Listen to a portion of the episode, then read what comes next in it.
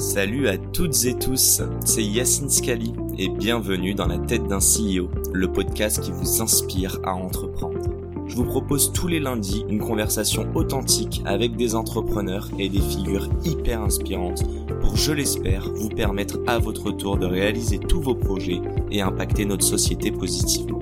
N'hésitez pas à vous abonner au podcast et nous dire ce que vous en pensez en commentaire.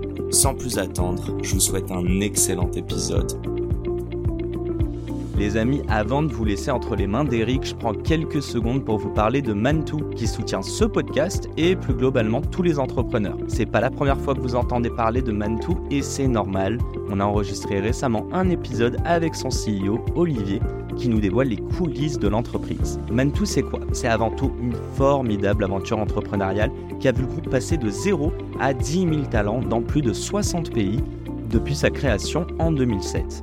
Cette hypercroissance, c'est le résultat d'un modèle qui place les talents au cœur de son métier et de ses projets, en faisant notamment pleinement confiance aux jeunes générations. Et d'ailleurs, Mantou recrute pas moins de 4000 personnes en 2023. On vous a mis le lien dans la description de l'épisode. En deux mots, Mantou, c'est un acteur international et indépendant du conseil qui intervient sur l'ensemble des enjeux de transformation de l'entreprise. Et pour parler business, Mantou, c'est pas moins de 10 marques et 4 practices pour accompagner les clients à 360 du leadership et de la raison d'être de l'entreprise à la transformation technologique et managériale jusqu'à l'expérience digitale tout en intégrant les enjeux liés au futur du travail. Vous l'avez compris, entre défis technologiques, transformation, ambition et entrepreneuriat, les points communs ne manquaient pas avec Ledger et Eric Larchevêque, son fondateur, dont vous allez découvrir l'histoire dans cet épisode. Bonne écoute à tous. Salut à toutes et tous, c'est Yacine Scali et bienvenue dans ce nouvel épisode de Dans la tête d'un CEO. Intro très courte car je suis très excité d'être euh, aujourd'hui reçu par Eric. Comment vas-tu? Ça va, ça va, super, salut Yacine. Bon, on est où là? Dis-moi ah, tout. Ah bah là, on est dans les loges de Qui veut être mon associé? Je suis en plein tournage de la saison 4 avec euh, Anthony Bourbon, Marc Simoncini, euh, Jean-Pierre Nadir et Stéphanie Delestre. Sympa comme casting. Ouais, ouais, ouais, non, c'est cool. euh. Des beaux projets?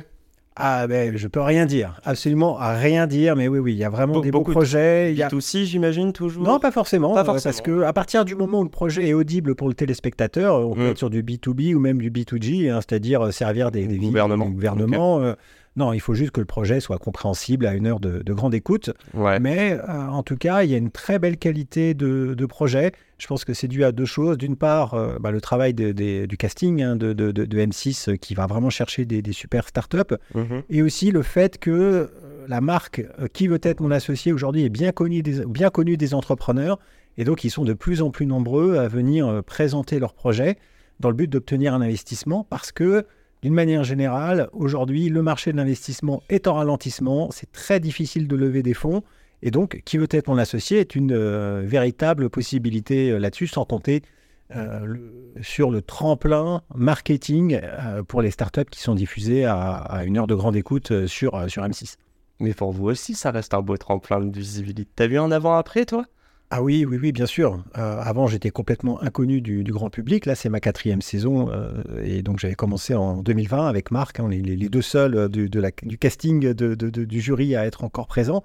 Et c'est vrai que maintenant, on me reconnaît dans la rue.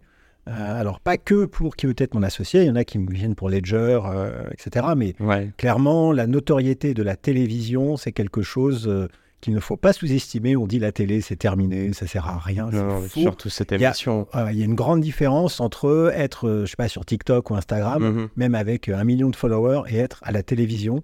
Il y a quelque chose encore de magique Mhm. euh, qui fait que les gens, en fait, euh, eh bien, bah, ça, ça crée une, bah, quelque chose. Et, et donc, j'ai vraiment vu un avant et un après, ça c'est certain. Et toi, tu kiffes? Je veux juste savoir ça parce que tu es aussi investisseur, tu es entrepreneur. Bon, je préfère te le dire, je te l'ai pas dit. Ça va être une conversation, notamment pour que les personnes sachent. euh, tu enregistres.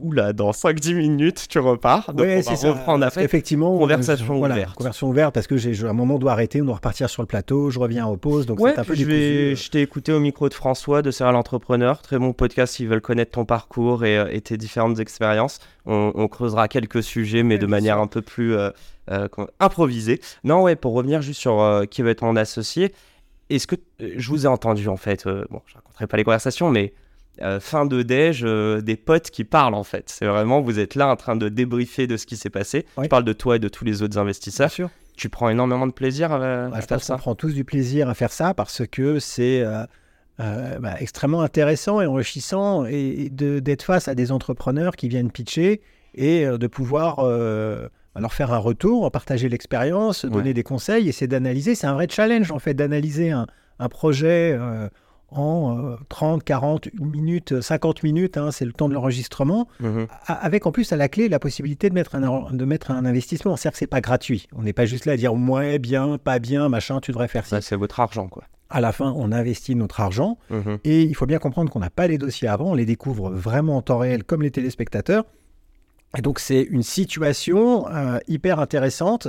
Et donc moi, je prends un plaisir énorme à, euh, à, ce, à ce format. C'est pour ça que je suis là en- sur cette euh, quatrième saison Ouais. et que je, je- tant qu'on me proposera de- d'y retourner, bah, je, je- je serai là. Puis tu disais pas beaucoup d'argent, mais je crois qu'on peut le spoiler parce que pour le coup, il a été annoncé sur les réseaux. Tony Parker. Mais je Oui, disais oui, pas beaucoup sûr. En fait, pareil, l'année dernière, Blaise Matuidi, j'ai l'impression qu'il y a aussi euh, ces athlètes qui investissent Mm. et qui jouissent. On reparle de complètement associé, mais c'est. Je veux dire, l'idée a été reprise. Je sais qu'après, toi, tu as commencé à refaire des lives aussi sur, TikTok, euh, sur Instagram plutôt, où euh, je crois que c'était l'année dernière, hein, où les gens venaient Oui, pitcher, bah, tu leur donnais le en feedback. fait, quand on passe à la concept. en fait. c'est un concept et quand on passe à la télévision, qu'on parle d'entrepreneuriat, ça crée des vocations, ça donne aux gens envie. Et vraiment, ce que j'ai remarqué avec euh, la, la- la diffusion, donc euh, ça a mis en avant euh, mes réseaux. Enfin, on m'a contacté énormément sur Instagram, sur. T'es une star. bah, une star, j'irai pas jusque là, mais en tout cas, à- à- j'ai reçu beaucoup de messages et à chaque diffusion, je reçois beaucoup de messages sur LinkedIn notamment. Et ce que je veux dire, c'est qu'en fait, j'ai vu qu'il y a un énorme besoin, une énorme demande en fait de conseils. C'est pas tant de l'argent et des fonds Mhm. que les entrepreneurs veulent, mais de l'accompagnement. Et, là, on voit la, nécessité de pouvoir euh, bah, proposer des, solutions. Et c'est ça qui m'a frappé. Je pensais que tout le monde allait me dire Tiens, file-moi, est-ce que tu as 50 000 euros, 100 000 euros euh, pour ma boîte? Enfin, non, en fait, évidemment qu'il y en a qui viennent demander de, de- l'argent, pitcher, mais c'est vraiment beaucoup. Voilà mon projet, voilà ce que ça, est-ce que je peux vous parler, est-ce qu'on peut discuter de mon projet? Je cherche pas de l'argent, j'ai besoin d'aide, j'ai besoin d'accompagnement. Et donc, l'émission joue un, un vrai rôle social là-dessus parce qu'elle montre par l'exemple euh, eh bien, des situations réelles avec des conseils qui sont donnés. Et donc, ça peut aider ceux qui regardent. Et en même temps, ça donne envie. Ça montre que l'entrepreneuriat, en fait, est, est- est accessible à tout le monde. Il n'y a pas besoin d'avoir des prérequis. C'est vraiment avec la diversité des entrepreneurs qui sont là, on voit que c'est pour tout le monde. Alors, ça ne veut pas dire que tout le monde peut devenir entrepreneur. Là, je tiens à être clair, c'est pas la solution. Tout le monde peut avoir l'ambition tout le monde peut avoir l'ambition, on n'a pas besoin d'avoir fait euh, HEC ou d'être né à Neuilly-sur-Seine ou, euh, ou même d'avoir de l'argent ou des relations. euh, Ce qui n'est à, à chaque fois pas ton cas. T'as pas grandi à Neuilly-sur-Seine. je suis né à. Neuilly-sur-Seine. Ah, t'es né là-bas Mais j'ai grandi Ah, à Vierzon, J'allais dire euh, à Vierzon. Ouais, ouais, non, mais je, je suis né à Neuilly-sur-Seine. Non, mais bon, je, alors, autant Le Anthony. seul entrepreneur qui concilie euh, campagne et. Exactement, ouais, ouais. Mais si on regarde Anthony qui, qui est né dans la misère absolue, la Oui, rue, euh, qui se faisait battre par son père, bon j'exagère un peu, mais c'est vrai qu'il a pas une Ouais, il en enfance parle facile, à mon parle, micro euh, il y, a- six mois. Mais voilà, euh, donc lui, en tout cas, Mm. euh, clairement, il, il démontre que la méritocratie, hein, puisque c'est le terme qu'il aime utiliser, Ouais. euh, est, est- est- est- est là. Et donc, euh, tout le monde peut devenir entrepreneur. Voilà, c'est pas pour tout le monde, mais pas de prérequis. Et est-ce que tout le monde ne devrait pas, en fait, en fait, je vais reposer ma question différemment. Euh, déjà, tout ce que tu dis, je bois tes paroles parce que c'est la mission que je veux, euh, que je me donne, c'est que dans quelques années, qu'on puisse parler d'être médecin ou de faire du droit quand tu as 16 ans, aussi bien que d'être entrepreneur. C'est des voies d'excellence.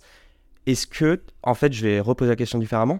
Toi, tu as commencé avec euh, donc l'entrepreneuriat. Est-ce que s'il n'y avait pas eu la tech, donc tu racontais ton premier ordinateur, je crois que tu avais 10 ans même pas, euh, et s'il n'y avait pas eu ça, si tu n'avais pas eu cette passion, est-ce que tu aurais été entrepreneur? Sachant que je spoil, tu as fait plein d'autres choses dans l'entrepreneuriat ensuite. Je pense que oui, j'aurais été entrepreneur parce que j'ai pas entrepris parce que je voulais faire de la tech et que le seul moyen c'était d'être dans l'entrepreneuriat.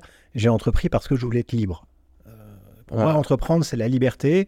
Euh, j'ai eu une expérience très courte de salarié pendant que j'ai fait un stage de fin d'études. Ouais. Je me suis dit que jamais je pourrais être dans une grande entreprise, un pion, etc. C'est pas possible.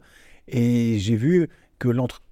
moi, mes parents, alors mon père était industriel, hein, il ne disait pas entrepreneur, hein, mais il avait hérité, enfin, une usine familiale euh, qu'il a dirigée, dont il avait hérité euh, suite à la mort de son père. Donc ça a très mal fini, c'est parti en liquidation, donc euh, ça n'a pas été une expérience très plaisante. Mais donc j'ai vu que c'était possible d'entreprendre. Ma mère était prof de danse, donc quelque part elle était entrepreneur, même si elle ne se définissait pas comme ça, elle avait son école. Et donc j'ai vu que c'était possible, et surtout ce que j'en ai retenu, c'est que c'était la liberté. Et c'est ça qui a en fait drivé mon envie de devenir entrepreneur, euh, même si je ne le définissais pas comme ça, parce que je ne savais même pas que entrepreneur, c'est des gens qui font du bâtiment euh, à l'époque. Hein, ouais, ouais, euh, c'est le mot qu'on utilisait. Ouais, bah oui. Et, donc, on ne parlait pas de ça à l'école. par contre, quand, en 96, quand j'ai terminé mon stage, même avant, j'ai créé mon entreprise avec un, copain de promo, et parce que c'était certes, ça a été dans la tech, parce que c'était à ce moment-là où Internet se développait, donc ça avait du sens d'aller sur ces sujets-là, parce que c'était du sujet d'avenir. Mais si j'avais eu peut-être d'autres opportunités de faire quelque chose d'autre euh, dans un autre sujet d'innovation, probablement, parce qu'entrepreneuriat, c'est quand même l'innovation, mhm. euh, j'y serais allé quand même. Donc, euh, c'est plutôt l'entrepreneuriat qui m'a amené à la tech. Que l'inverse l'inverse, oui. Ok. Mais pourtant, tu étais un féru de tech. Oui, j'étais un féru de tech. mais, mais si je rephrase, tu serais né 100 ans auparavant tu aurais eu une activité de commerçant ou d'entrepreneur? J'aurais été peut-être dans le chemin de fer ou euh, j'aurais. pour moi, là, je, je me Alors, c'est un peu prétentieux de dire ça, mais je me suis toujours vu comme un aventurier. Non, non, mais. C'est-à-dire que, voilà. C'est ce qui t'anime, C'est m'anime, si ça m'anime. Pour moi, l'entrepreneuriat, c'est la dernière aventure euh, humaine. Je pense que si j'étais né euh, au 19e siècle, je serais peut-être parti à la conquête de l'Ouest, découvrir des terres sauvages et essayer de construire effectivement. Euh, je serais allé à la ruée vers l'or. Euh, j'aurais, j'aurais plutôt vendu des pelles, je pense, que, vraiment de, creuser des mines. Euh, bon, je te pose la question, mais là on rentre sur un gros truc. Tout à l'heure, tu l'as dit, on t'a pas parlé d'entrepreneuriat à l'école. Moi non plus, en tout cas. pas du tout. Et je recoupe avec qui va être mon associé. On a découvert un besoin de notre société d'avoir ouais, de, l'information, de la pédagogie. À qui la responsabilité et qu'est-ce qu'on peut faire aujourd'hui pour inspirer les, les plus jeunes? Parce que souvent la barrière est psycho. Dis-moi si je ah oui, c'est une question d'état d'esprit. Ouais. Clairement. Euh, aujourd'hui, euh, les, en fait, ce qui est important, c'est de savoir que c'est possible. Alors encore une fois, c'est pas la voie qu'il faut donner à tout le monde et tout le monde ne doit pas devenir entrepreneur. Et heureusement, sinon le monde deviendrait fou, je pense. Mais euh, il, il, faut montrer que, que c'est là, il faut montrer qu'il y a des possibilités, il faut, faut ouvrir un petit peu les esprits et puis euh, donner aux jeunes euh, bah, de l'ambition, leur dire ouais c'est possible, vous pouvez euh, forcer votre destin, comme dirait Anthony Bourbon, hein, que mhm. j'adore citer et que je salue au passage. et, c'est clairement Bon, aujourd'hui, ça a beaucoup évolué dans toutes les écoles de commerce, les écoles d'ingénieurs, enfin, sur toutes les écoles, on parle d'entrepreneuriat parce que c'est maintenant dans le tissu de la société le fait qu'il y ait des émissions d'heures de grande écoute sur des chaînes nationales montre que quand même ouais on sait ce que c'est, on a compris. Et ça fait, au même titre que la cuisine avec Top Chef ou d'autres, ah, maintenant on a aussi l'entrepreneuriat, le, monde du business et de l'entreprise. Euh, on a énormément avancé. Aujourd'hui, il y a beaucoup plus d'entreprises qui se créent, beaucoup plus d'entrepreneurs, alors avec aussi beaucoup plus de, de casse, hein, parce que forcément c'est mathématique. Il ne faut pas oublier qu'il y a 9 boîtes sur 10 qui se cassent la figure. Enfin, c'est un chemin qui est difficile, euh, où il y a beaucoup de... de, mais il y en a neuf qui ont essayé quand même. Voilà, donc euh, mais il y en a neuf, exactement, il y en a de plus en plus qui essayent, euh, et c'est très bien, parce que de toute façon, l'échec fait partie du cycle de la vie, et c'est on apprend, c'est un apprentissage très, très fort. Et je ne peux que me féliciter qu'il y a de plus, qu'il y a un tissu aujourd'hui social et économique qui favorise de plus en plus l'entrepreneuriat, que ce soit dans les écoles ou même euh, au sein des, euh, des, villes, des communautés de communes, euh, des agglomérations. Tu, trouves dans les écoles vraiment que ça... Enfin, je, je vois qu'en école de commerce, on en parle de plus en plus, mais moi, je peux te le dire, hein, il y a quelques... Enfin, en 2017, j'étais à l'EDEC, en finance. Je savais que je voulais faire VC, donc le gars a mal choisi son truc. Tout le monde voulait faire du JP Morgan, Morgan Stanley, ou alors du, de la finance de marché. On a eu un représentant de... je crois que c'était AWS non, je sais plus qui, mais en gros, le, directeur de programme a clairement dit vos stages, ne les faites pas dans des, dans des startups ou même chez du Google Amazon. Allez en finance, ça participe à l'indice de, notoriété et de succès de l'école, euh, qui est très finance. Bon. Ouais, mais on peut pas lutter contre la, je pense, la, la, la vague entrepreneuriale. Aujourd'hui, il faut mhm. avoir la tête dans un sac pour pas voir que ça existe.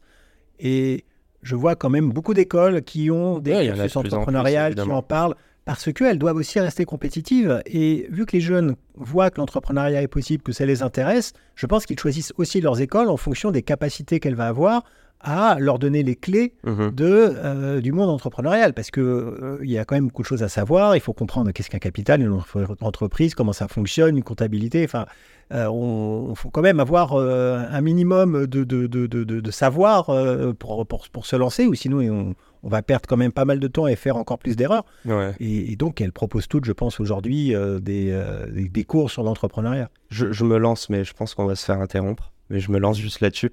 Est-ce que, euh, tu vois, on est un pays très politique quand même? On parle Ouais, beaucoup de En politique. France, oui. Oui, oui, dans notre oui, culture, oui, je parle de la société. Euh, moi, j'ai contacté Quotidien, j'ai contacté Click, bref, j'ai qu'une envie, c'est d'aller sur ces heures de grande écoute et parler d'entrepreneuriat. Parce que je pense que, comme tu l'as dit avant, l'aventure, c'est, en gros, c'est passionnant. Si la personne te le raconte, elle est passionnée, euh, logiquement, ça va intéresser des gens. Et en même temps, on n'a pas de rôle modèle, je trouve, à la télé, à part qui va être mon associé. Est-ce qu'on manque justement de rubriques sur l'entrepreneuriat? Tu veux dire dans la presse, dans le, Dans enfin, tous les supports. Tous les supports? Tous les supports. Hormis les réseaux sociaux, là où aujourd'hui on en parle Oui, alors sur les réseaux sociaux, on, on- il commence à y avoir de plus en plus de, de, de contenu sur le sujet. Après, c'est vrai que il y a encore au niveau de la conscience collective française, de la culture française, un grand gap, un trou Mhm. euh, concernant l'entrepreneuriat et d'une manière générale ce qu'on appelle encore aujourd'hui le patronat. Euh, on a tendance à mettre dans le même sac euh, les grandes entreprises du CAC 40 euh, qui sont pilotées par des grands patrons et des actionnaires, la grande actionnariat, le, capital avec un grand C, etc. Mhm. Et euh, des boîtes qui peuvent être aussi des ETI, enfin des, des boîtes un peu plus grandes, mais qui sont portées par des entrepreneurs et qui font le tissu économique de, de, de, de la France. Et il faut qu'on ne peut plus se permettre d'avoir un tabou sur l'argent, sur le fait de, gagner de l'argent, sur le fait d'avoir envie de réussir. Et c'est vrai qu'on a encore un énorme spectre politique euh, très à gauche qui va, qui va venir culpabiliser la, notion de, réussite et, et de- de- et d'entrepreneuriat. Euh, donc, Mais on a la culture du CDI en France, en fait, c'est ça? Alors- on grandit en nous disant le but c'est d'aller choper même le chômage. Je veux dire, le chômage, Ouais, moi, mais a- je n'y pense pas parce que je suis un Bien sûr, alors je- je- c'est vrai qu'on pourrait dire, est-ce qu'on a une culture d'assister en France On pourra aller Pas d'assister mais- forcément, mais juste je- de dire je- faut rentrer dans un moule. euh, Ouais, je, je- pense que ce moule, c'est vrai. Je- je- il y a dix ans, c'était ça. euh, on- Mais aujourd'hui, il se brise ce moule parce que la nouvelle génération, elle a envie de retrouver du sens dans sa vie. Elle n'a pas envie de bosser juste comme ça pour un CDI. euh. On dit que les jeunes, ils veulent plus bosser. On dit tout le temps, ouais, ils veulent plus rien moi, foutre, etc. Mhm. Je pense que c'est faux. En fait, c'est pas qu'ils veulent plus bosser, c'est qu'ils veulent trouver du sens dans leur travail. Et donc, ils veulent aujourd'hui avoir un impact, ils veulent faire des choses qui comptent. Et donc, peut-être que oui, ils veulent pas aller bosser dans un entrepôt Amazon, euh, à être traités comme des chiens, ça, je, je- je le comprends. Mhm. Euh, et donc, l'entrepreneuriat est une forme, euh, quelque part, de lutte, si on peut prendre ce, ce type de, de vocabulaire. Et ça passe Euh, par la jeunesse. Euh, et voilà, pour aller retrouver du sens, pour aller reconstruire quelque chose, et ça passe effectivement par la jeunesse. Et, et la plupart des jeunes aujourd'hui qui vont arriver sur le marché du travail ne rêvent pas d'avoir un CDI dans une boîte euh, toute euh, pépère. Ils veulent avoir un impact sur le monde, ils veulent faire bouger les choses. Et donc, ça veut dire peut-être être plus dans des entreprises, des- pourquoi pas des startups ou des petites boîtes. Ils vont pas tous faire leur boîte et tous devenir entrepreneurs. Mais la notion de sens, elle devient centrale. Et c'est ça qui va définir aujourd'hui euh, la, la, la, la- la relation avec le marché du travail. Mm. Et c'est pour ça qu'il y a cette déconnexion entre peut-être les générations, ou les générations actuelles, enfin de, de, mon- de ma génération, hein, j'ai 50 ans, euh, où, où avant on se dit, mais attendez, les jeunes, euh, qu'est-ce qu'ils veulent, on comprend pas, il faut qu'ils bossent, euh, nous on a bossé, mais aujourd'hui les- les- ça n'a plus rien à voir au niveau économique, avec l'inflation on peut plus s'acheter de maison, on peut plus rien faire, donc on se dit, ok, bosser pourquoi Parce que de toute façon je vais rien pouvoir faire de cet argent, Ouais, on a une très. Covid, Et la donc, crise climatique. il ouais. faut de- donner du sens à ma vie et, la- et donc du sens à mon travail. Et donc, euh, clairement, euh, c'est différent. Et, et là, encore, l'entrepreneuriat joue un rôle, puisqu'on peut modeler, ciseler euh, directement son boulot et se donner du sens soi-même. Et les... tu trouves que les plus âgés s'en rendent compte? Je dis les plus âgés, mais je me considère dans cette catégorie Oui, de jeunes. Mais... Alors, moi, je suis, je suis la génération, je suis l'ancien monde, hein, comme. Toi, c'est particulier, c'était ouais, entrepreneur. suis entrepreneur. donc mais je- tes parents, quand tu leur as dit que tu étais entrepreneur au début, ils- Oh bah, ils ont, euh, ils m'ont toujours suivi. Ils ont Ok, jamais, ils ils ont, ils ont jamais dit. euh, en plus, j'ai quand même eu un diplôme d'ingénieur, donc euh, c'est voilà, pas comme si à 16 ans je leur ai dit, eh ben, je vais partir faire le tour du monde. Donc euh, ils ont vu que j'avais quand même un minimum de plomb dans la tête, si je peux utiliser cette expression. Mais maintenant, je- moi j'ai des enfants, donc voilà, 15 ans. Et, quelque part, euh, mais ça, bon, après, c'est très personnel, ils font bien ce qu'ils veulent. C'est-à-dire, moi, ce que je veux, c'est qu'ils soient heureux, c'est qu'ils se lèvent tous les matins en disant super, encore une belle journée, je vais faire quelque chose que j'aime. Et euh, ça peut être, est-ce qu'ils vont être artistes Est-ce qu'ils vont aller travailler à l'usine? Bon, ça me paraît plus difficile pour trouver du sens et être heureux, mais à pourquoi pas? Et s'ils veulent le faire dans le travail manuel, euh, si mon fils me dit, moi, je vais être chaudronnier, bah super. Parce que de toute façon, on trouve il y a de la beauté dans le travail manuel, il y a de la beauté dans l'artisanat, on a besoin de gens comme ça. Et ce qui est sûr, et, j'espère en tout cas qu'on va modifier un petit peu la perception des choses, c'est que on doit redonner ces lettres de noblesse au travail manuel. C'est-à-dire euh, le fait d'être euh, d'être soudeur, le fait euh, d'être plombier, je ne sais pas mhm. quoi. Enfin, c'est super. C'est-à-dire que c'est important, c'est valorisant, c'est du sens parce qu'on fait des choses concrètes qui sont nécessaires et euh, toutes les filières professionnelles, euh, je pense qu'elles doivent être valorisées. Il n'y a pas euh, de honte à partir en bac pro. au contraire. Et moi, même si mes enfants partent en bac pro, ben, je ne me dirais pas qu'est-ce que j'ai raté, j'ai fait un échec, pourquoi est-ce qu'ils ne sont pas HEC Non. et puis je suis sûr qu'il y a plein de. Enfin, faudrait creuser, mais je suis sûr qu'il y a des personnes qui ont fait un bac pro, qui ont fait du manuel et qui aujourd'hui sont entrepreneurs par leur création. Bien sûr, mais ce qui est important, c'est d'être heureux de de, trouver du sens à sa vie. Mm. Moi, je suis vraiment, si je suis entrepreneur, c'était pour être libre et donc pour trouver quelque part trouver du sens à ma vie.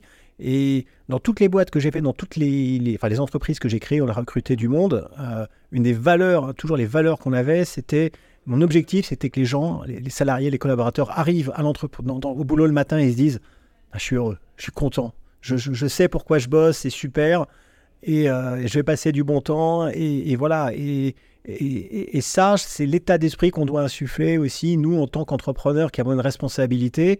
Euh, c'est ça ce qu'on doit créer dans nos propres boîtes pour donner envie aux gens de bosser. Parce qu'on passe notre vie à bosser finalement. Et euh, si on passe tout ce temps-là aller au boulot, la, la boule au ventre en se disant putain, encore aller voir tous ces cons qui vont me parler comme une merde. Et je vais faire des trucs qui servent à rien et qu'on fait ça pendant 10 ans, bah, c'est pas étonnant qu'on rentre chez soi, on bat sa femme, ses enfants, on divorce, on termine alcoolique. Ouais. Et, euh, Non pas que c'est une excuse ou une raison, mais. Oui, oui, oui. Mais, bon, bah, non, non, mais on Non, non, mais je cautionne absolument pas. Hein. euh, c'est vrai que c'est terrible. Non, mais tout, tout ce dont tu parles, liberté, bonheur, euh, donner du sens, tout ça c'est subjectif. Euh, et j'ai envie de dire à tout le monde que si vous avez, si vous vous sentez aligné avec ces valeurs, restez avec nous parce qu'on va en parler. Mais là, je crois que pour le coup, ça va être à toi de. ça va, je vais repartir en plateau. Et ben, on se retrouve très rapidement. À très vite. Et on est donc de retour. Bon, c'était bien. Ouais, ouais, ouais, c'était bien. Là, on a fait euh, tout un, toute une prise sur, euh, sur un cas, et là, c'est. Je ne dirai rien. Ah oui, oui, non, mais de toute façon, on peut rien dire. On verra bien lors de la diffusion. Je respecte. Exactement. Mais c'est ça rend bien en tout cas à la télé. Ouais, ouais, vous êtes bien éclaté. Bon, j'ai eu Frédéric Mazella, que tu connais bien, on va pas le représenter. Euh, je lui ai dit alors, t'es serial entrepreneur? Et il m'a interrompu en me disant c'est drôle parce que dans le mot serial entrepreneur, ça aimait l'idée qu'il a essayé plein de choses qui n'ont pas marché. Et du coup, on a parlé de ça. Ah bon? Ouais. Des trucs qui n'ont pas marché, tu veux dire? Qui n'ont pas marché, des projets qui ont été lancés qui n'ont pas marché. Moi, c'est un peu la question. Donc, je te connais pour bah, déjà Prixing, si les gens veulent écouter un peu l'histoire, qu'ils écoutent mon podcast avec Nicolas Louvet de euh, CoinHouse. Et euh, non, ouais, je voulais savoir un petit peu. Euh, est-ce que. Donc, j'en connais au moins quatre. Tu vois, on va parler d'AlgoSup, Prixing, Ledger. J'ai oublié Montorgueil. exactement. Je, et je suis sûr qu'il y en a d'autres. Oui, il y en a d'autres, bien sûr. Il y a d'autres hôtels. Combien, combien de projets t'as chié? Ou combien de projets t'as essayé de lancer qui ne sont pas allés au stade de maturité que, que tu aurais escompté? Oh. bah, Alors, mon tout premier projet que j'ai lancé, c'était France Cybermédia. J'ai lancé en 96, je l'ai arrêté en 98. Bah, parce qu'on n'a pas vraiment réussi à le faire décoller, mais surtout parce que j'ai eu une autre boîte, Montorgueil, qui a vraiment décollé, donc on a dû faire un arbitrage. Bon.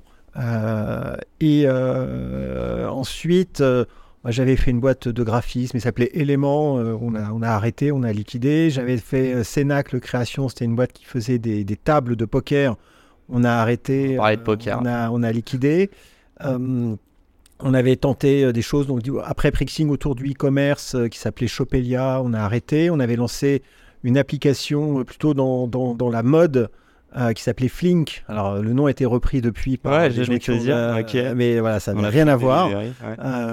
et on a arrêté aussi, ça n'avait pas fonctionné.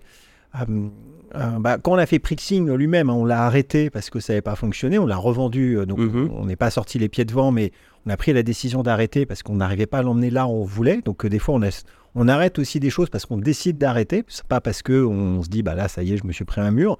Non, ça, ça fonctionnait, mais j'avais pas envie de trimballer une boîte euh, que j'allais extrêmement difficilement monter à plusieurs millions d'euros de chiffre d'affaires sur les prochaines années. Et puis, tu as rencontré ton co-founder. Et euh, bah, ça m'a permis, effectivement, c'est ce qui m'a permis de rencontrer euh, Thomas France Mhm. avec qui ensuite on a fait la maison du Bitcoin et puis ensuite euh, Ledger avec six autres associés. Mhm. Et Du coup, ouais, sur les échecs. Enfin, je ouais. n'avais- je n'ai pas envie de parler d'échecs, mais. oui, alors ce sont des petits échecs. C'est-à-dire que il y a des entrepreneurs euh, qui ont eu vraiment des hauts et des bas, euh, qui- Mhm. qui, sont remontés tel le phénix parce qu'ils se sont écrabouillés, ils ont touché le fond de la piscine et ils, et ils se sont relancés. Moi, j'ai jamais eu euh, d'échec euh, absolu où euh, j'ai dû euh, complètement repartir de zéro. Et- Mais tu as vécu des choses émotionnellement difficiles? ah oui, non, bien sûr. ne serait-ce que sur Ledger, plusieurs fois, je me suis dit, on va, on va pas y arriver, on va crever.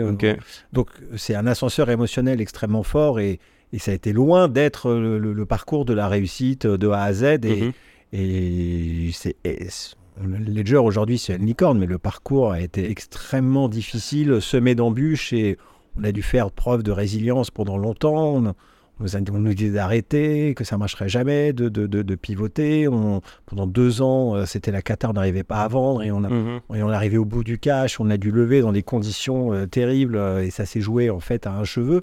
Mais on le sait pas, ça. Tu t'en rends compte ou pas? Juste, euh, non pas que c'est pas toi qui en parle, mais quand on entend Oui, parler alors, euh, des bon, entrepreneurs, je- c'est les success stories. On parle des succès, c'est vrai, Euh, bien sûr. Euh, Moi, je- moi, le but, c'est de montrer, tu sais, a- en a- Amérique, on te dit on célèbre les échecs, c'est aussi de dire, même si c'est pas des échecs sur lesquels Non, mais c'est très. Ce qu'on peut dire, c'est- très difficile. En fait, euh, on doit vraiment passer par des moments de doute, des moments où on ne sait pas si on va réussir. On pense que bah, c'est peut-être fi- fini.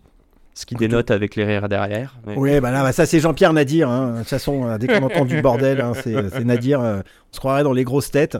Euh, et, euh, mais c'est oui, l'élève euh, turbulent de la classe. ouais, non, mais tout à fait. Moi, je m'identi- je m'identifie en lui, alors. Mais clairement, le, l'ascenseur émotionnel, Ouais. là, plutôt que de parler d'échec, l'ascenseur émotionnel, les hauts et les bas dans l'entrepreneuriat sont extrêmement forts et importants. Et à Ledger, on a, on a eu notre, notre lot de, de difficultés. Euh, en plus, c'est ouf parce que je crois que tu es une des rares licornes françaises euh, à faire du hardware et du soft. Mais c'est quoi le succès de Ledger? Le succès de Ledger, Ouais. C'est- les c'est- huit cofondateurs. C'est les? C'est huit cofondateurs, c'est-à-dire, si tu la question que tu veux me poser, c'est qu- pourquoi? C'est alors il y a beaucoup de choses, hein, évidemment, les équipes de Ledger d'une manière générale, toute l'exécution, mais ce qui a défini le succès initial de Ledger, c'est vraiment la rencontre des huit cofondateurs qui, dès le début, se sont alignés derrière une, une volonté et une vision commune. Et pendant tout cet ascenseur émotionnel, les difficultés, les petits succès, les plus grandes difficultés, les plus grands succès, Mhm. on est tout le temps resté assez soudés et jamais à aucun moment on a dévié de, de- de cette vision et chacun est resté dans son couloir de nage à exécuter au mieux et à faire exactement ce qu'il devait faire. Donc le collectif, tu dis. Ouais, c'est le collectif, euh, clairement. Donc euh, après, il y a eu euh, les, bonnes rencontres, les bons investisseurs, euh, les bonnes personnes qui sont venues nous, euh, nous accompagner, Frédéric Potter, Pascal Gauthier, qui a ensuite repris la, la direction. Donc il y a un ensemble de choses, mais je le mets toujours sur, euh, sur le collectif, hein, des, des- des employés incroyables, Julien Giron, euh, Mhm. qui a inventé le Nano S un peu par accident euh, et qui est devenu aujourd'hui le, le plus grand, euh, enfin le, le- le device et le, le best-seller de, de- de Ledger et c'était pas prévu. C'est un peu comme les cornflakes qui ont, on a découvert par, par accident. Donc voilà, c'est c'est- mais c'est vraiment le collectif, c'est- les équipes qui ont fait le succès. Donc je, je repose ma question. On enlève l'équipe. Est-ce que Ledger n'avait aucun avantage compétitif ou concurrentiel Alors, pour si, réussir Évidemment, évidemment, euh, le fait d'être français, c'était un énorme avantage. Alors, Dans la, dans, ah ok, dans la blockchain, dans la, enfin, non, non, non, j'ai expliqué. crypto, ouais, du Non plus. Ok. dans la, dans la carte à puce, en fait, dans le hardware. Ah, Pourquoi est-ce que le Ledger est unique au monde dans sa proposition de valeur? C'est qu'on utilise des éléments sécurisés. hein. Il y a deux types de microprocesseurs. Les microprocesseurs qu'on trouve dans les télécommandes et les jouets, euh, voilà, et les microprocesseurs sécurisés qu'on retrouve dans les, dans les cartes à puce, les cartes de crédit, les passeports Mhm. qui sont d'origine française, hein, c'est une technologie française à l'origine, et qui, et donc, dont ST Microélectronique est un des leaders euh, mondiaux, et c'est une boîte euh, franco-italienne. Donc il y a beaucoup de savoir-faire et d'ingénieurs dans ce domaine. Et pour travailler avec ce type de chip, donc de, de Secure Element, Ouais. il faut avoir des relations avec le constructeur extrêmement euh, proches pour pouvoir avoir accès aux plans et donc aux, API, en fait, euh, on va dire aux plans, qui Mhm. permettent d'interfacer le microprocesseur sécurisé. Différentes connexions. Et- et- et ça, c'est extrêmement difficile à avoir. Et donc, il y a une barrière à l'entrée technologique et relationnelle très forte. Et les Américains n'ont absolument aucune connaissance, euh, aucune culture dans ce domaine-là. Et donc, ils ne pouvaient pas venir nous chercher. Donc, la grosse barrière à l'entrée, en fait, de, de Ledger, et qui lui a permis de devenir un leader mondial, c'est cette origine française et l'usage d'une technologie française qui est la carte à puce. Ok. Je, je l'ignorais totalement. Ok. Donc tu dirais que c'est un partenariat que vous avez noué très rapidement Oui, c'est le, partenariat, mais c'est surtout, et ça revient encore une fois, à Nico- Nicolas Baca et, et ses, ses- euh, ses associés euh, Olivier Thomas et Cédric Ménil qui sont arrivés avec cette connaissance et ces accès chez ST Microélectronique qui ont permis d'écrire euh, le système d'exploitation pour éléments sécurisés, euh, ça s'appelle le BOLOS, euh, le Blockchain Operating Ledger. euh, Ceux qui voient en vidéo, je, ne- je ne comprenais pas, mais ok. ah ouais, c'est le bolos. Ouais, ouais, c'est bah, ça. hein, c'est le nom de le, le- le nom du système d'exploitation de Ledger. Euh, faut pas chercher, ça c'est Nicolas Baca. Et, euh, et donc là, il y a une vraie, euh, une, une- en fait, une vraie valeur ajoutée technologique qui venait de, de- de- de ces équipes-là. Donc encore une fois, ça revient de toute façon à, à l'association et, et au collectif. Euh, avant de parler, j'aimerais que tu me donnes un petit mot aussi sur euh, AlgoSub quand même, mais avant Bien sûr. tout ça, j'aimerais comprendre c'est quoi le point commun entre toutes tes activités, avec une variété de, entrepreneuriales, Oui. mais dans Alors, des domaines tellement variés. Oui, très différent, que ce soit en France, à l'étranger, Ouais, euh, euh, l'immobilier, euh, le, le- euh, le poker, le, le comparateur de prix, le hardware. Bon, enfin, j'ai fait beaucoup de choses. Trop de choses ou quoi? Non, en fait, je pense que le, le point commun, c'est qu'il n'y en a pas, c'est que plutôt que je suis très curieux et que j'ai- j'aime bien me laisser porter par euh, le hasard. Moi, je j'ai toujours embrassé le chaos dans ma vie, c'est-à-dire que euh, j'ai- pas de feuille de route. euh, je me, je me laisse vraiment complètement guider par, par les éléments.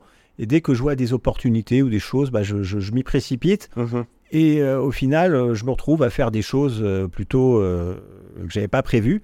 J'avais jamais prévu dans ma vie de, faire, de construire un hôtel. Bah, je me suis C'est le hasard C'est l'opportunisme même Ouais, plus bah en fait, c'est l'opportunité. savoir dire oui, quoi. Voilà, c'est ça. À un moment, j'achète un terrain. Après, je me dis qu'est-ce que je vais faire? Et puis, je rencontre un gars. Et puis, il me dit bah tiens, on va faire des, euh, des appartements. Et puis, plus on voit que les appartements sont petits et plus on les loue à la courte durée, mieux c'est. Puis, on se dit mais en fait, c'est un hôtel. On, dit, Ah, on va faire un hôtel. Bon, voilà, c'est. euh, C'est des accidents c'est qui des mènent à accidents qui mènent à d'autres choses. Et beau. puis, comme j'ai cette ouverture d'esprit ou cette curiosité qui fait que je. je- en fait, j'aime bien aussi aller là où je suis jamais allé parce que Mhm. comme je ne connais pas, eh bien, je vois pas les problèmes, je vois que les opportunités. Alors que souvent, quand je sors, là, je sors du hardware, d'une licorne, et je sais à quel point c'est dur. Et donc, si on me demande qu'est-ce que tu veux faire, je vais dire, bah, je vais pas aller faire du hardware et une licorne. Je me dis, je vais aller faire quelque chose de radicalement différent parce que je sais à quel point c'est difficile. Et ça drive tes invests, cette réflexion-là? Tes investissements perso? Ça, c'est- pardon, ça quoi? Et ça les, ça les, je vais dire les drive, euh, comment dire en français, ouais, euh, les, euh, ça, tu- ça conditionne tes investissements? Le Oui. fait que tu ne cherches plus de hardware? Par Alors, la je, difficulté. je- investir dans du hardware, oui. Entreprendre dans du hardware, non. Parce que je, C'est je- différent. voilà, que les autres portent le travail, que moi je fasse rien. Gère ça, les ça- galères. Voilà, ça, ça me va très bien et je peux apporter une expertise et un savoir-faire qui est utile.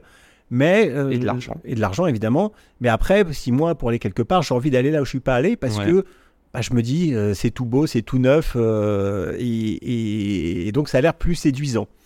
On continue juste sur l'entrepreneuriat. Tu je, je te remémore un petit peu ce qui s'est passé il y a une heure.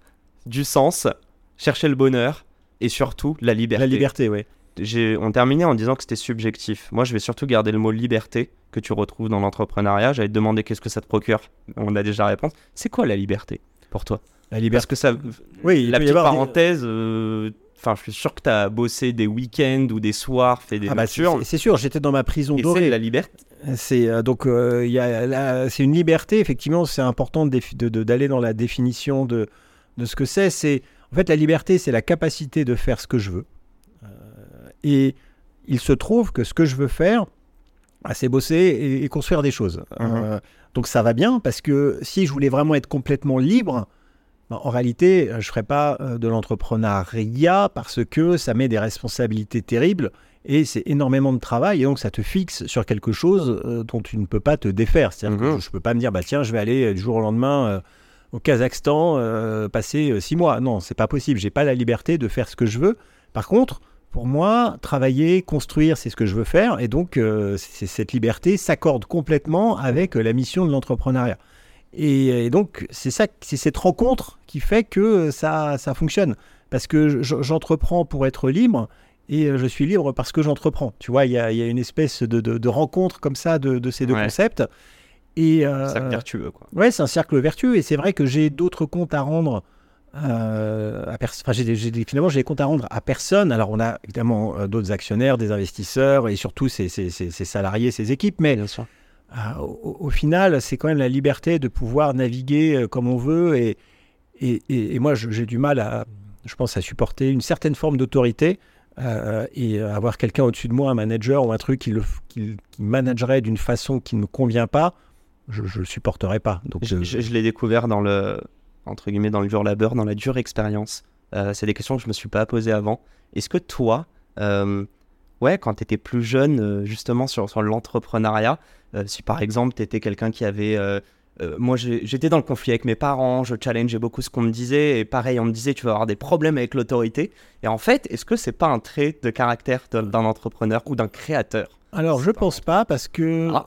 euh, moi, j'avais pas de problème. J'ai dit que j'avais des problèmes avec certaines formes d'autorité, Ok. euh, mais Celles qui sont non justifiées, tu dirais? Celles qui sont liées à un code?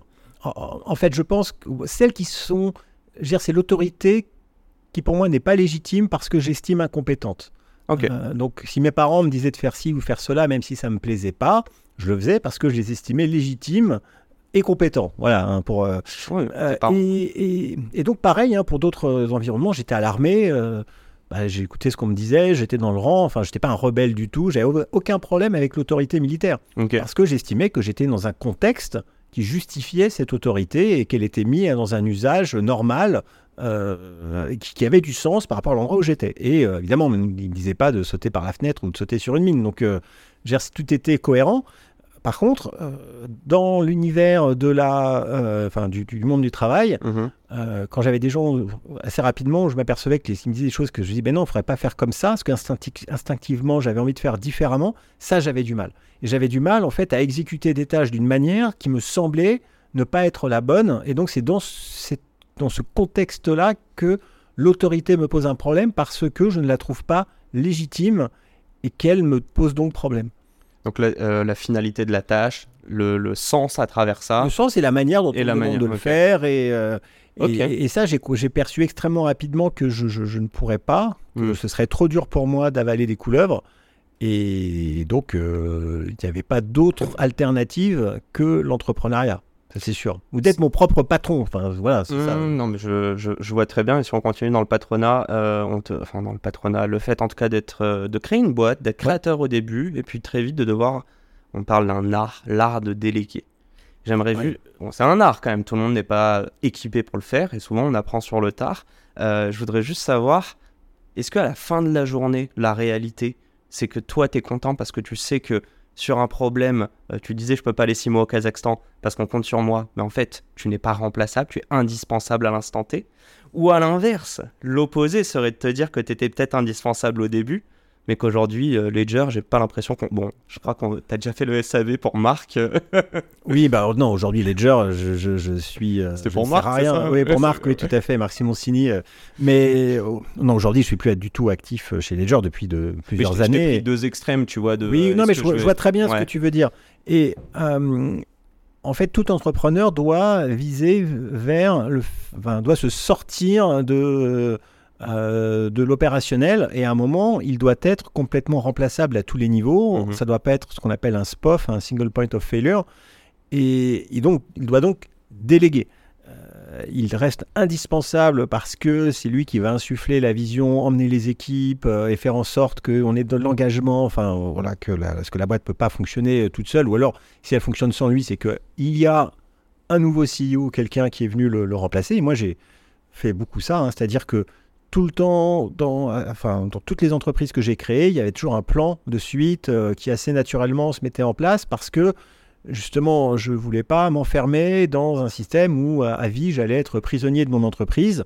Donc ça s'est fait plus ou moins rapidement, mais toutes les boîtes, en fait, la plupart des boîtes que j'ai fondées et qui ont rencontré le, succès, qui ont une vie, etc., bah, il y a eu un, manager, un CEO qui est arrivé et qui, et moi, je suis parti. Euh, donc, euh, mon orgueil, j'étais parti. Ah oui, c'est sûr, c'est sûr. Tu préfères les débuts que le scaling Je préfère les débuts que le scaling euh, parce que je ne pense pas avoir l'instinct politique qui me permet de survivre dans un environnement plus. Je suis obligé de sauter sur la question. Désolé, hein, mais quand on est dans une boîte qui dépasse les 150 personnes, c'est possible qu'il n'y ait pas de politique? Je pense pas quelle que soit la boîte, PME, TI, startup. Je ne vais pas faire de jugement à l'emporte-pièce parce qu'il y a sûrement des exceptions, mhm. mais il me paraît évident qu'à partir d'un certain stade, oui, 150, 200 personnes, on rentre dans des jeux politiques. C'est une société en fait. Oui, parce que euh, il y a de la politique au niveau des managers, au niveau du conseil d'administration. S'il y a du des investisseurs, si on prend les startups, les scale-up, il y a donc un board, une gouvernance, et donc on est dans de la politique, dans du management des attentes. Et, ça, c'est un métier. Et, c'est clairement pas quelque chose qui m'intéresse parce que euh, c'est, je, trouve que c'est un peu une perte de temps. Et, ça, c'est le prix à payer en fait quand on lève des fonds. Euh, alors que bon, si on possède la boîte à 100%, euh, pas de contrainte. Pas de contrainte. Bernard Arnault qui possède LVMH, il y a pas, il y a peut-être de la politique, mais je pense il dit oh, non, il dit noir, mais voilà, enfin, à un moment, euh, lui, dire, il a des comptes à rendre absolument personne. Bon, là, c'est un peu l'exemple extrême, mais euh, à partir du moment où on a un actionnariat complexe avec euh, une gouvernance, un board, un conseil d'administration, ça crée de la politique. Et ensuite, bah, cette politique, elle va descendre dans les strates et on se retrouvera à gérer des problématiques politiques et beaucoup moins opérationnelles. Tu as dit, bon, j'ai pas la quote là directement, mais je sais, j'espère que ça va te, te rappeler en tout cas tu as dit que tu voulais créer euh, une licorne pour avoir un impact global. Tu l'as dit au micro de. Euh, ouais, peut-être. De, de, Serial Entrepreneur. En gros, euh, c'était quoi l'ambition avec Ledger? Et toi, tu disais, moi, j'ai voulu lever de l'argent parce que je voulais justement impacter des millions de vies. Alors, je pense que je l'ai pas dit, non. Je pense que j'ai dû dire quelque chose comme ça, mhm. mais ce que j'ai voulu dire, c'est probablement avoir un, un, impact dans le sens où je voulais que le, produit et l'entreprise euh, bah, soient la, plus grande possible. Pas avoir un impact au sens moderne du terme, mhm. c'est-à-dire avoir un impact dans la vie des gens et euh, de changer le monde. Pas du tout, parce que Ledger, c'est pas là pour changer le monde. Euh, enfin, participe avec la crypto, la décentralisation. Enfin, on peut rentrer dans le débat. Non, mais, non, mais sur une problématique. Mais voilà, mais c'est pas une boîte à mhm. impact. Bien sûr. RSE, donc c'est voilà, pour être très clair. Mhm. par contre, je, je, voulais faire quelque chose de grand. En fait, voilà, c'est plutôt ça. Je voulais faire quelque chose de grand euh, parce que euh, quand on entreprend, c'est par le CA, c'est par ah, de grand, de grandiose, de grandiose, voilà. Bah, c'est par le nombre de personnes donc, que tu touches, non? Oui, alors par le, la valorisation de l'entreprise, c'est un des premiers indicateurs, mhm. et donc. Euh, je ne sais pas si à l'époque le, terme de licorne, quand je, c'était en 2013, était déjà connu et si je me suis, je me suis dit je vais faire une licorne, j'arrive pas à m'en rappeler, mais admettons, j'ai dû me dire bon bah je vais faire une licorne et pourquoi? Parce que bah, c'est gros, c'est bien, c'est quelque chose à aller chercher, c'est un challenge. Au même titre que je pense que quelqu'un qui fait d'alpinisme, à un moment, il se dit, je vais faire l'Everest. Bien sûr. Et bah, pourquoi? Bah, Parce que c'est le challenge et c'est quoi le plus grand? Qu'est-ce qu'on veut faire de plus gros? Euh, est-ce et, voilà, c'est ça. On peut tacler, euh, comme on dit, tackle, mais est-ce qu'on peut attaquer ce challenge aujourd'hui Et je te donne le prix de AlgoSup, créer une boîte grandiose, pas d'argent quoi, juste grandiose, sans lever d'argent. Oui. On peut aujourd'hui On peut, bien sûr, on peut le faire. Euh, c'est peut-être plus difficile plus long. terme plus long. Voilà, c'est ça, parce mhm. que euh, l'accélérant des capitaux permet d'aller chercher des valorisations importantes et d'aller chercher rapidement beaucoup de chiffres d'affaires et donc de créer des, licornes. Mhm. Pourtant, il existe des licornes qui se sont faits en autofinancement, mais par contre, c'est des boîtes on n'entend pas parler. Bah, des boîtes industrielles. Moi, il y a une boîte à laquelle je pense, c'est, euh, je sais pas si tu vois ce que c'est, euh, ou Eskimos, je crois. c'est une agence de SEO et c'est Andrea Bensaid qui se promeut comme euh, une des premières boîtes bootstrappées qui veut atteindre le milliard de valorisation. Possible. Bah, non, mais tu connais pas. Je connais pas, mais non, non, je le connais pas. mais, je trouve ça intéressant. Mais c'est hyper intéressant et je pense qu'on va en avoir quand même de plus en plus. Alors peut-être pas qu'ils vont monter à la licorne parce que là, on est quand même dans des stratosphères, enfin c'est stratosphérique, mais des entreprises bootstrappées qui peuvent se vendre en LBO ou autre à plus de 100 millions. Bah, franchement, c'est complètement possible et il y en a plus qu'on pense. Et, Et c'est accessible. et c'est accessible, bien sûr. peuvent le faire. Et de toute façon, là, un peu, on n'a pas le choix. Moi, mon conseil à tous les entrepreneurs aujourd'hui, c'est d'aller plutôt, d'aller chercher des, des- des business rentables dès le début, qu'on peut aller bootstrapper. Parce que lever des capitaux en ce moment, c'est quand même chaud, c'est compliqué. Si on n'est pas dans l'impact, si on n'est pas dans le RSE, si on n'est pas sur les sujets un peu trendy euh, que les fonds d'investissement continuent de regarder, Mhm. bah, franchement, bon courage. Hein, Il y a beaucoup moins d'argent, euh, et, ça va rester très compliqué encore euh, au moins un an, deux ans. Ouais. Donc euh, il faut aller chercher de la rentabilité. il Sauf faut, si on est casté sur qui veut être mon associé. sur- Oui, Et après, il- bon, et encore, mais c'est pas facile non plus. Mais bon, il y, a- ouais. y des- il y a des business angels, il y a, y a quand même une activité qui, qui existe au niveau de, de- de- de financement, mais on est très très loin de ce qu'on a pu voir il y a deux ans. Mhm. Et donc, bon, je pense que de toute façon, tous les fondateurs l'ont compris, et ce que je dis là, c'est pas une surprise, mais privilégier la rentabilité parce que c'est sûrement le meilleur moyen d'arriver à une scalabilité. C'est terminer les moments où on lève des millions pour aller cramer du pognon et acheter de la croissance. Frédéric Mazella disait à ce micro, j'aime bien le dire, euh, il a dit l'argent, c'est un produit dérivé d'un très bon produit. T'es d'accord avec ça? Oula, ah, et- Ouah, là, il, mais il est- il est Fred trop, le il- philosophe. non, mais il est trop intelligent pour moi, Fred, parce que je. Vous êtes tous trop intelligents, c'est moi qui devrais avoir ce syndrome de Non, non, l'imposteur non, mais face je- à vous. Ah, non, non, mais je sais pas trop ce qu'il a voulu dire et je. je- On parlait de l'argent, finalité ou pas. euh, Captain Cause, il a levé 3 ou 4 millions, alors qu'avec Blablacar, il a devenu- levé un, un demi-milliard. Et c'était un petit peu ça ma question, la même que je te posais, Ouais. de euh, ces nouveaux modèles d'entrepreneuriat. Tu l'as dit à toi- toi-même, et je, je dis vraiment à notre audience qui nous écoute, vous pouvez même être millionnaire si c'est votre driver, sans forcément lever, euh, créer une licorne et lever des fonds. Ah oui, bah bien sûr. La, Donc- la licorne, c'est vraiment un peu le. De toute façon, aujourd'hui, c'est des valorisations de papier. hein, euh, Mm. Enfin, faut être honnête. Bah, il n'y a pas euh, de liquidité, donc Il oui. n'y a pas de liquidité. Et puis, il y avait, euh, je sais pas combien de vraies licornes en France aujourd'hui. Euh, Pas 26, en tout non, non, bah, c'est sûr. Euh, Ledger, aujourd'hui, techniquement, en est une parce qu'elle a reconfirmé sa valorisation, mais tout peut changer. Euh, c'est euh, c'est très dur. Même pour une boîte pour, comme Ledger, c'est très difficile. Le marché est compliqué. Enfin, je veux dire, tout le monde souffre. Et, Et on remet l'argent comme un moyen et non une finalité. C'était un peu ça la conversation avec Fred. C'est vraiment de se dire qu'aujourd'hui, c'est évidemment un moyen, on le dit depuis toujours, mais que là, tu nous parles de rentabilité et pourtant, tu dans l'écosystème depuis assez longtemps. Voilà, il faut revenir sur, faut, faut Revenir en fait fondamentaux. euh, aux fondamentaux. Il faut revenir sur la, la, la, la, la- la gestion de bon père de famille. Un sou est un sou, le mode épicier. Et parce que ça, ça peut fonctionner. On peut pas compter aujourd'hui sur la- les levées de capitaux. Enfin, ça peut arriver, mais je pense que c'est illusoire de, de- de se baser là-dessus. C'est trop difficile. Ouais, petite pause. Ouais. Ok, let's Tu veux go. faire ton clap? Ouais, je vais le faire. Ok. Je vais le faire? Allez. J'adore faire les claps. Mais j'adore aussi, en fait. Bon, on est de retour, dernière partie, promis. Après, euh, je te laisserai investir. Ça dans, les autres boîtes, hein, Ouais. veux pas dans les miennes. Euh, par quoi on va commencer? J'ai envie de te parler de poker. Très bien. Euh, tu as eu une petite carrière dans le, dans le poker.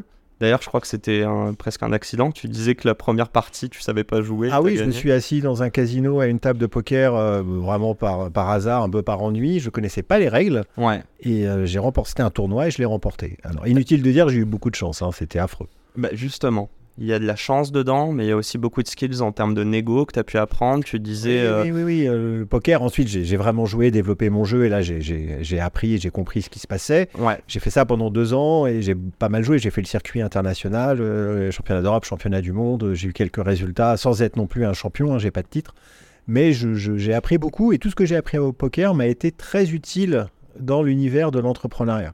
Bah, moi, j'ai une question à te poser. Je vois beaucoup de, de, de, de- comment dire, d'aspects sur lesquels ça peut te donner confiance, euh, même d'être un bon orateur, de savoir bluffer, blablabla.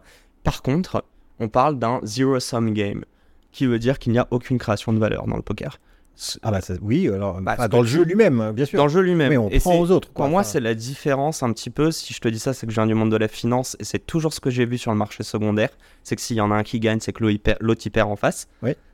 Qu'est-ce que tu en penses de ça Et est-ce que justement, euh, d'un point de vue. euh, alors, ça peut être une bonne école, mais est-ce que tu pousserais tes enfants à aller faire du poker de manière professionnelle? Non, parce que si j'ai arrêté, c'est justement parce que c'était trop dur, euh, parce que c'est effectivement un, un jeu à somme nulle et qu'en réalité, dans le tournoi, par exemple, il n'y a qu'un seul vainqueur, hein, c'est celui qui est numéro 1, numéro 2, tu es dégoûté, euh, donc c'est très très dur parce que tu, tu gagnes quand même rarement des tournois. Et donc, c'est beaucoup trop d'émotions négatives. Numéro 2, tu gagnes pas un peu de thunes ou Bien sûr, si, si, si, Non, non, bien sûr, tu gagnes de l'argent et tu peux être très content, mais tu es quand même dégoûté parce que ce que tu veux, c'est la victoire hein, dans cet univers. Et ce qui, ce donc dire que d'une manière générale, tu es tout le temps euh, en émotion négative. En plus, quand tu joues au poker, tu ne construis rien, tu ne fais rien, tu n'as aucun impact. Et les deux couplets ont fait que je me suis dit non mais j'arrête, j'en peux plus, j'ai besoin de créer quelque chose. Et par rapport à mes enfants, je me disais, je veux pas expliquer à mes enfants que je joue aux cartes. C'est pas possible. Je peux pas. Il n'y a pas de sens. Il n'y a pas de sens. Il n'y a pas de sens à ma vie. Euh, et euh, j'étais pas non plus un joueur suffisamment euh, doué et incroyable pour avoir des, contrats de sponsoring et, utiliser le poker comme en fait une marche pour peut-être faire autre chose. Et donc j'ai mhm. complètement arrêté et je suis revenu à, à, l'entrepreneuriat. C'est à ce moment-là où j'ai créé Prexing, etc. Donc je pense que je n'interdirai pas à mes enfants à jouer au poker parce que je trouve qu'on apprend beaucoup de choses. Et, euh, s'ils ont un don. Euh, et les signaux faibles, euh, l'analyse. donc c'est c'est vraiment utile. C'est une sorte d'école de la vie, le poker. Mm-hmm. Mais d'en faire qu'ils deviennent professionnels. Bon, après, si c'est leur truc, c'est leur truc, mais c'est pas spécialement un rêve où je me dis, j'espère qu'ils feraient ça parce que c'est c'est très dur, le grind, hein, de jouer tout le temps. Euh, il faut avoir en fait une résilience. Euh, moi, j'avais pas suffisamment de résilience et de force mentale pour supporter ça, par exemple. Ok. Et, on en. Bah, tout se recoupe. Hein. Le sens, la liberté, le bonheur. J'ai l'impression que les, les, trois, les trois variables sont retrouvées dans l'entrepreneuriat. On repart sur AlgoSup. Oui.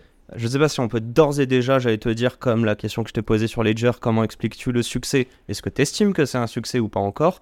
Parle-nous de la boîte. Euh, ça n'a rien à voir avec Ledger. Voilà, je te laisse. oui, alors AlgoSup, c'est une école de développeurs en, 5 ans qui prend des, jeunes juste après le bac et qui les forme pour devenir euh, des développeurs généralistes de haut niveau qui peuvent ensuite avoir, faire des carrières en tant que euh, directeur technique, VP Engineering. Donc, on ne forme pas des développeurs web sur des formations 6 mois. Hein. Ça dure 5 ans. C'est une école. C'est une école, c'est en anglais. On apprend aussi le savoir-être, hein, ce qu'on appelle les soft skills. Donc on a une, une, une approche sur euh, les apprentissages qui est assez différente de ce qu'on peut voir en dans les écoles par rapport aux écoles d'ingénieurs euh, ou autres. Mhm. Donc on délivre un titre hein, reconnu par, euh, par l'État, un diplôme. Et donc c'est une école qui a été créée il y a, il y a 4 ans par Franck Janin, qui est son, son directeur, et euh, situé à Vierzon. Euh, donc, euh, quel hasard Centre de la France, et quel hasard Alors pourquoi Vierzon? En fait, Franck, quand il a créé l'école, il s'est dit, la plus grande difficulté d'une école, c'est de pouvoir s'agrandir. Quand le modèle fonctionne, tu as besoin de plus en plus de place. Et euh, bah, ça tombe bien, à Vierzon, il y a de la place. En plus, anticipé le scaling, là. Voilà, bah, bien sûr, mais c'est important. c'est le centre de, de l'Europe, hein, parce que nous, on fait venir des gens du monde entier, puisqu'on, comme on est en anglais, les profs parlent anglais, ils viennent de chez Apple, Microsoft, euh, etc., Amazon. donc euh, vraiment des. Yeah, of course, I do speak English. Oh, oh. Mm. what an accent. Yeah. et les faire venir à Vierzon, c'est pas du tout un, problème. Donc aujourd'hui, il y a une cinquantaine d'élèves. Okay. C'est pas facile de recruter des élèves. Donc par la question du succès, euh, aujourd'hui, non, c'est trop tôt pour dire que c'est un succès. C'est bien parti. Surtout qu'il n'y en a aucun qui est sorti encore. Alors, on a eu un diplômé parce qu'il y en a qui, qui étaient, il y en a qui étaient arrivés juste en, bac plus 2, donc il a fait ses trois ans. Euh, donc voilà, on commence à sortir, mais c'est pas du tout facile d'aller convaincre des jeunes ou des parents de confier leurs élèves pendant leurs enfants pendant 5 ans sur euh, une école. Euh, reconnue par l'État? Bien sûr, alors il y a un diplôme qui est reconnu par l'État, mais c'est une école qui est payante, c'est pas de l'alternance. Tu peux nous dire combien? ans. Oui, ça coûte 10 000 euros par an. Ce qui est moins cher que bon, alors, c'est les écoles de on va dire c'est dans le... Les écoles d'ingé privées, c'est le prix. Hein. Oui, oui, voilà, il n'y a rien de choquant, mais c'est quand même payant. Il n'y a pas d'alternance, donc euh, les, les, les, les, étudiants ne sont pas rémunérés. Par contre, évidemment, le, financement des études est assuré, c'est-à-dire que il y aura des prêts bancaires euh, sans, sans garantie, sans caution qui sont donnés. Donc, il n'y a pas de frein. Euh, on n'est pas obligé d'avoir de l'argent pour venir euh, étudier chez AlgoSup, puisque les banques savent qu'une fois qu'ils seront diplômés, ils seront tout à fait en capacité de pouvoir rembourser l'emprunt. Euh, donc euh, l'objectif c'est de monter à 150 élèves. Cette année il y a un vrai changement puisqu'on est installé dans un bâtiment magnifique, ancien bâtiment industriel FL qui a été entièrement rénové, qui est situé à côté de la gare de Vierzon. Euh, et donc là on est dans des bâtiments hyper inspirants alors qu'avant bon c'était pas c'était pas super. Et donc on, pense là. En plus qu'il s'est agrandi là du coup? Ah, bah là oui là ça s'est agrandi, il y a la place pour recevoir 150 élèves. Donc je suis assez serein et confiant pour l'année prochaine pour recruter encore encore plus d'élèves.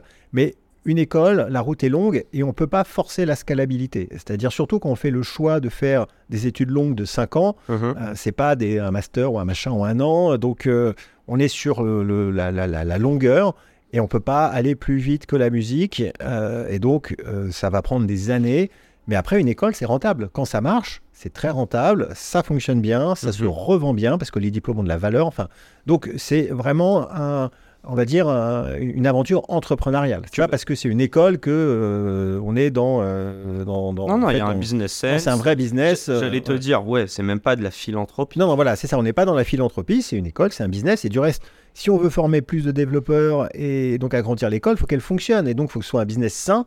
Et, et, et je pense que c'est important de dire aussi aux entrepreneurs qui veulent faire de l'impact, qui veulent faire, qui veulent changer le monde, il n'y a pas de honte à en faire un business qui soit euh, rentable. Au Mhm. contraire, euh, plus le business est rentable, plus on va pouvoir développer la mission et donc augmenter l'impact. Parce que parfois, il y a quand même des, des entrepreneurs qui disent bon bah moi je suis dans le climat, le truc, le machin ou euh, l'insertion professionnelle des personnes handicapées par exemple.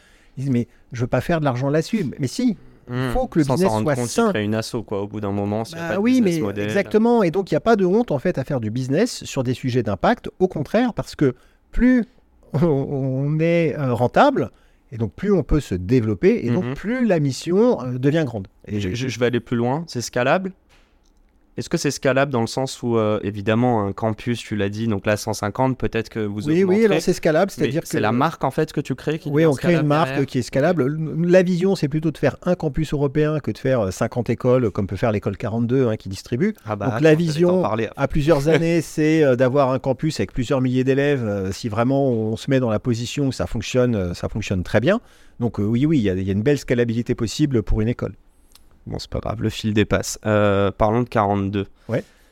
En fait, j'ai envie de te poser la question, et malheureusement, j'ai pas d'autres référentiels dans ma tête, mais je suis sûr et certain qu'il y a d'autres entrepreneurs qui sont partis sur des modèles très escalables et qui sont ensuite allés dans l'éducation. Comment tu l'expliques? Donc, évidemment, on parle de Xavier Niel avec l'école 42, mais comment t'expliques que des personnes qui ont eu, d'ailleurs très souvent, un impact avant, euh, donc un impact, on fait de l'argent, décident d'investir dans former des personnes Ouais, c'est normal. C'est une fois que tu as réussi, que tu as gagné de l'argent et que euh, tu allais un petit peu au bout de ton rêve, euh, pour moi, de créer une licorne, euh, euh, il y a un moment, on a besoin de, de- en fait, de partager, d'être dans la transmission. Et- Tu dis on a besoin, tu as besoin. Alors moi, oui, je, je, je sais pas, je parle pour moi en Ouais. tout cas, parce que à un moment on peut se dire, bah, c'est quoi la suite? Qu'est-ce qu'on va faire? J'ai pas ressenti le besoin de créer une autre entreprise à 100 milliards. Je suis pas Elon Musk, euh, j'ai une limite en fait à peut-être à ma projection, voilà. Euh, par contre, j'ai eu envie de transmettre et donc j'ai- créé cette école avec euh, avec Franck. Euh, j'ai aussi créé un fonds de dotation euh, qui finance tout un tas de- de- de- d'activités dans le domaine scientifique euh, et pour aider l'insertion des jeunes. Donc euh, là, on est dans, dans- dans le philotropique, dans la- Mhm. la, région centre. Mhm. Euh, je fais aussi, ce que je fais avec qui veut être mon associé, c'est un peu aussi du give back, c'est-à-dire qu'on est dans la transmission. On, ce sont, je fais pas de l'investissement pour me dire euh, je vais devenir euh, mi- multimillionnaire. Viens avec pas ici pour être riche. Hein. Non, c'est, c'est, c'est, c'est- c'est- on fait des investissements. Si je retrouve mon argent, je serai très content. Ça ne veut pas dire que euh, je, je distribue l'argent en faisant n'importe quoi. Mm. Euh, mais, mais- si tu le retrouves, hein, tu parles même pas de faire hein, une plus-value Oui, alors, hein. je, je l'espère. donc c'est quand même le but. je suis- bien sûr. Mais je suis aussi conscient que l'investissement en start-up, d'une manière générale, euh, c'est très aléatoire. Donc même quand on investit dans des bons business, ça peut mourir de plein de façons. Et donc gagner de l'argent avec du early stage, euh, c'est difficile. Donc euh, c'est il faut, faut donc ça je le sais. Mhm. Et je fais, si je, enfin, j'ai d'autres investissements où je gagne beaucoup d'argent, la crypto, le bitcoin, euh, voilà. Donc ça, je veux dire, j'ai pas de souci. Par contre, là, dans le early stage, en fait, je le fais parce que ça me passionne, parce que j'ai envie d'accompagner les entrepreneurs, parce que je prends du plaisir. Est-ce que tu as une mission sur Terre? Si oui, quelle est-elle? Alors écoute, c'est une bonne question. Euh, J'y ai jamais réfléchi en réalité. Peut-être que euh, là j'ai 5 ans, j'ai peut-être comme plus j'approche, plus, plus j'approchais de la fin, plus j'ai commencé à me poser des questions de ce type-là. Je sais pas. Je, je... C'est quoi que tu voudrais qu'il y ait écrit sur ton épitaphe, euh, cher Eric? Vois ce que c'est? Ouais, je vois bien. Bah, Quelle ambiance non, mais en fait, Que les gens comprennent, c'est euh, enfin c'est pas la Non, pierre tombale, mais ce qui est Oui, bien sûr. En fait, j'essaye d'avoir de l'impact sur. euh, Ok, bah donne une minute, on va conclure. Et on- parce que là, je dois y aller. on, on, va conclure là-dessus. Voilà, j'essaie d'avoir de l'impact au niveau local, dans l'économie locale. C'est ça, moi, ce qui m'intéresse, et notamment la ville de Vierzon. euh, avec Ledger, avec bah, AlgoSup, le, le, Village Bisac, un incubateur. Ouais. J'ai envie de, de faire évoluer la ville et la région. Et donc, ce que j'espère, c'est que à la fin, j'aurai pas une impasse l'archevêque, mais une place l'archevêque à Vierzon. Oh là là. Et écoute, on va arrêter là-dessus parce que je veux pas gratter. Euh, je voulais te poser des questions sur comment give back. Tu m'as répondu. J'aurais voulu te poser la question du conseil. Tu l'as posée avant. J'ai une dernière mini question comme Ouais, ça là. Si tu devais monter une boîte demain, comment tu reg- qu'est-ce que tu regarderais juste? Sur, sur le secteur, sur quoi sur... C'est à toi de me dire. Business model, secteur, client, pain. C'est quoi le juste une Si devait, je enfin, quelque chose qui me fait plaisir. Voilà, je- c'est c'est ça. C'est Donc, avant tout Ta passion. ma passion. ensuite- euh, voilà, à la base, j'ai monté une boîte, c'est le domaine de l'archevêque, c'est mon domaine où je fais des, des masterclass, où je fais avec des entrepreneurs, parce que ça me fait plaisir de partager et euh, de les aider et de passer du temps avec eux. Voilà. Mon audience tient, se joint à moi pour te dire un grand merci, Merci. pour ce temps, Eric. Merci à tous d'avoir suivi et à la semaine pro pour un nouvel épisode. Ciao, ciao. Et c'est la fin de cet épisode. Si cet épisode vous a plu, n'hésitez pas à nous soutenir en nous mettant 5 étoiles sur les plateformes, en vous abonnant évidemment et en nous laissant des commentaires. Hâte de vous retrouver la semaine prochaine. Ciao